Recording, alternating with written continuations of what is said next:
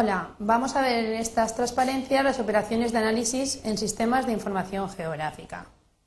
Antes de empezar, tendremos en cuenta que no pueden haber errores topológicos. Ya habéis visto en otras unidades eh, lo que es la topología. Entonces, lo primero que debemos hacer es, si tenemos unos datos de que son puntos, es imposible que el sistema pueda detectar si son errores topológicos o no. Si queremos representar 40 farolas y estamos representando 39, evidentemente no podemos saber si falta una farola o no.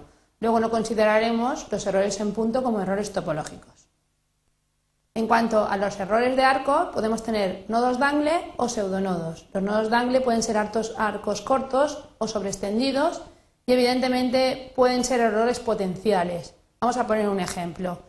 Imaginaros estos nodos dangle, que son dos arcos, podrían ser una georreferenciación de calles y por en medio de las calles pasar un río. Evidentemente no son errores, las calles no van a poder nunca conectarse.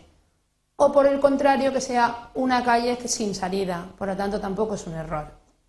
Hay que ir con cuidado con los pseudonodos, recordar que nosotros cuando cartografiamos un elemento, cada uno de los vértices representa un elemento en la base de datos alfanumérica por lo tanto, lo que no debemos hacer es sobrecargar la base de datos con elementos que no, existen. Si vamos a cartografiar una carretera nacional y vamos a representarla con 75 registros en la base de datos sin aportar ninguna información, evidentemente los pseudonodos serán errores.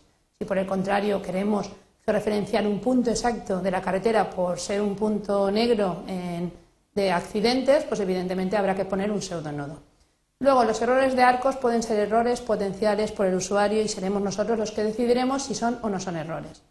En cuanto a los errores en polígonos, siempre van a ser errores. Recordar que en nuestra cartografía los, polígonos no existen, están formados por arcos y por lo tanto estamos reflejando el mundo real y los arcos son, los polígonos son contiguos. Luego los polígonos tienen que estar cerrados y no pueden tener arcos que se sobreextiendan.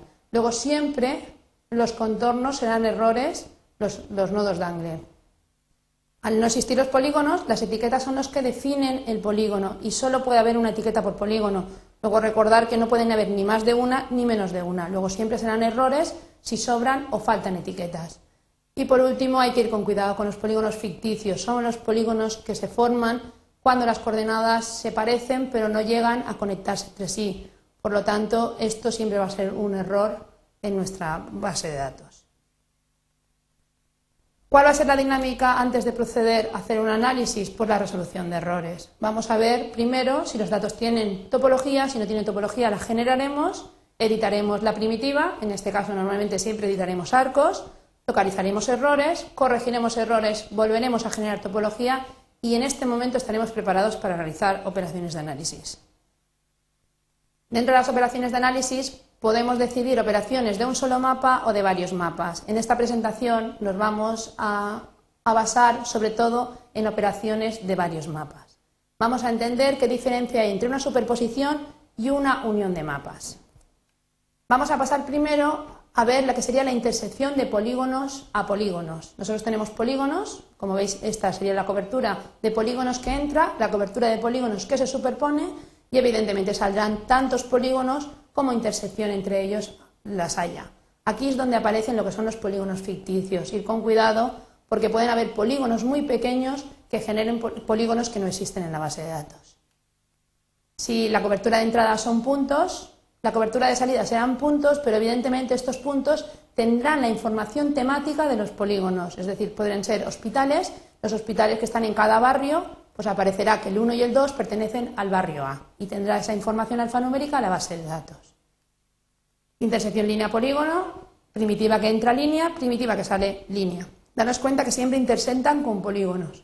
La operación generará tres líneas, en este caso, las tres líneas en las fronteras que parten de cada polígono. Y al igual que los puntos, adoptará la, posición espacial y los datos alfanuméricos de los polígonos. Veamos qué pasa cuando las dos coberturas son polígonos. Aquí tenemos cuatro opciones. La primera es la unión, que la unión evidentemente sería todos los polígonos de la primera, todos los polígonos de la segunda intersectados entre sí y unidos entre sí, ¿vale? Es decir, nos devolvería toda la información. La siguiente, la intersección, que ya la hemos visto, y devolvería pues la parte que en principio intersecta de, las dos, de los dos datos.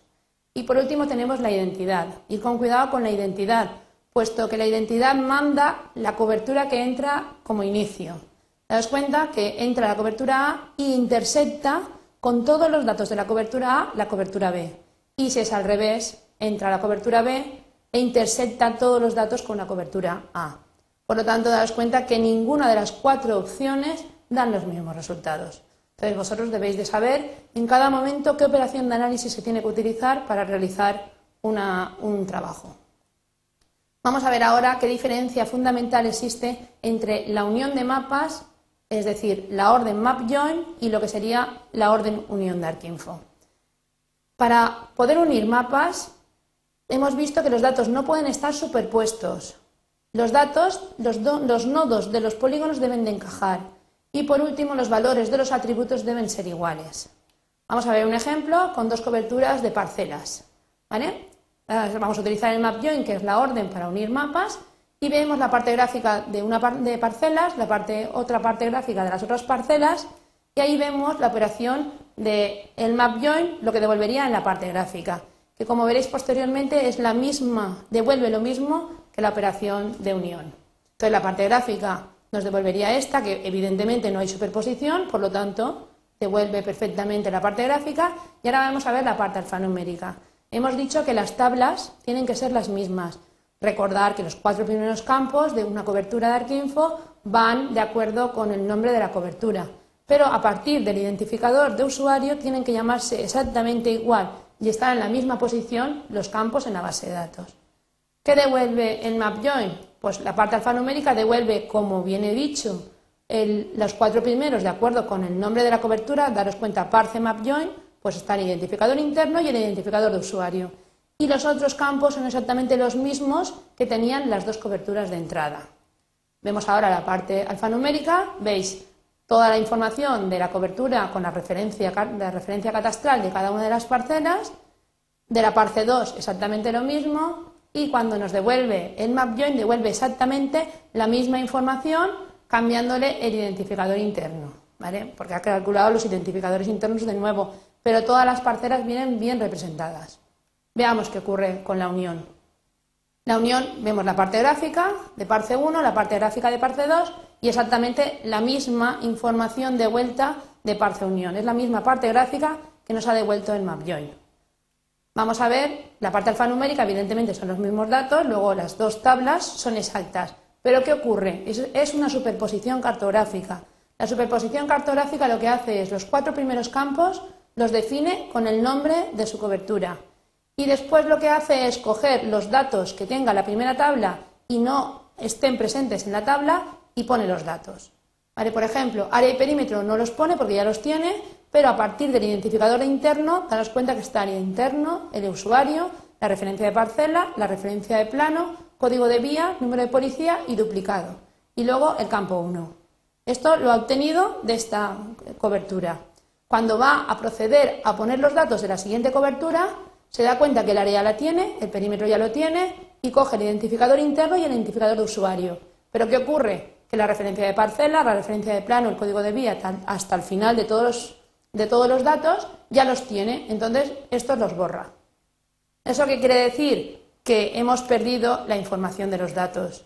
Daos cuenta, esta sería la parte 1, donde están los datos con las referencias catastrales, la parte 2, donde están los datos con sus referencias catastrales, y cuando realiza la parte alfanumérica se da cuenta de que la referencia de parcela, la referencia de plano no la tiene porque son datos que no sabe que se pueden repetir esos campos. Por lo tanto, nuestros datos gráficos son los mismos, pero los datos alfanuméricos no llegan a, obtener la información que realmente necesitamos. Si ahora quisiéramos hacer un análisis y buscar referencias de parcela, no podríamos encontrarlo. Por lo tanto, hay que ir con cuidado en entender lo que es una superposición cartográfica de una unión cartográfica. Bueno, pues a partir de ahora, cuando hagamos un análisis, debemos de entender que los datos alfanuméricos son importantes a la hora de representar nuestros datos. Pues con esto ya he terminado.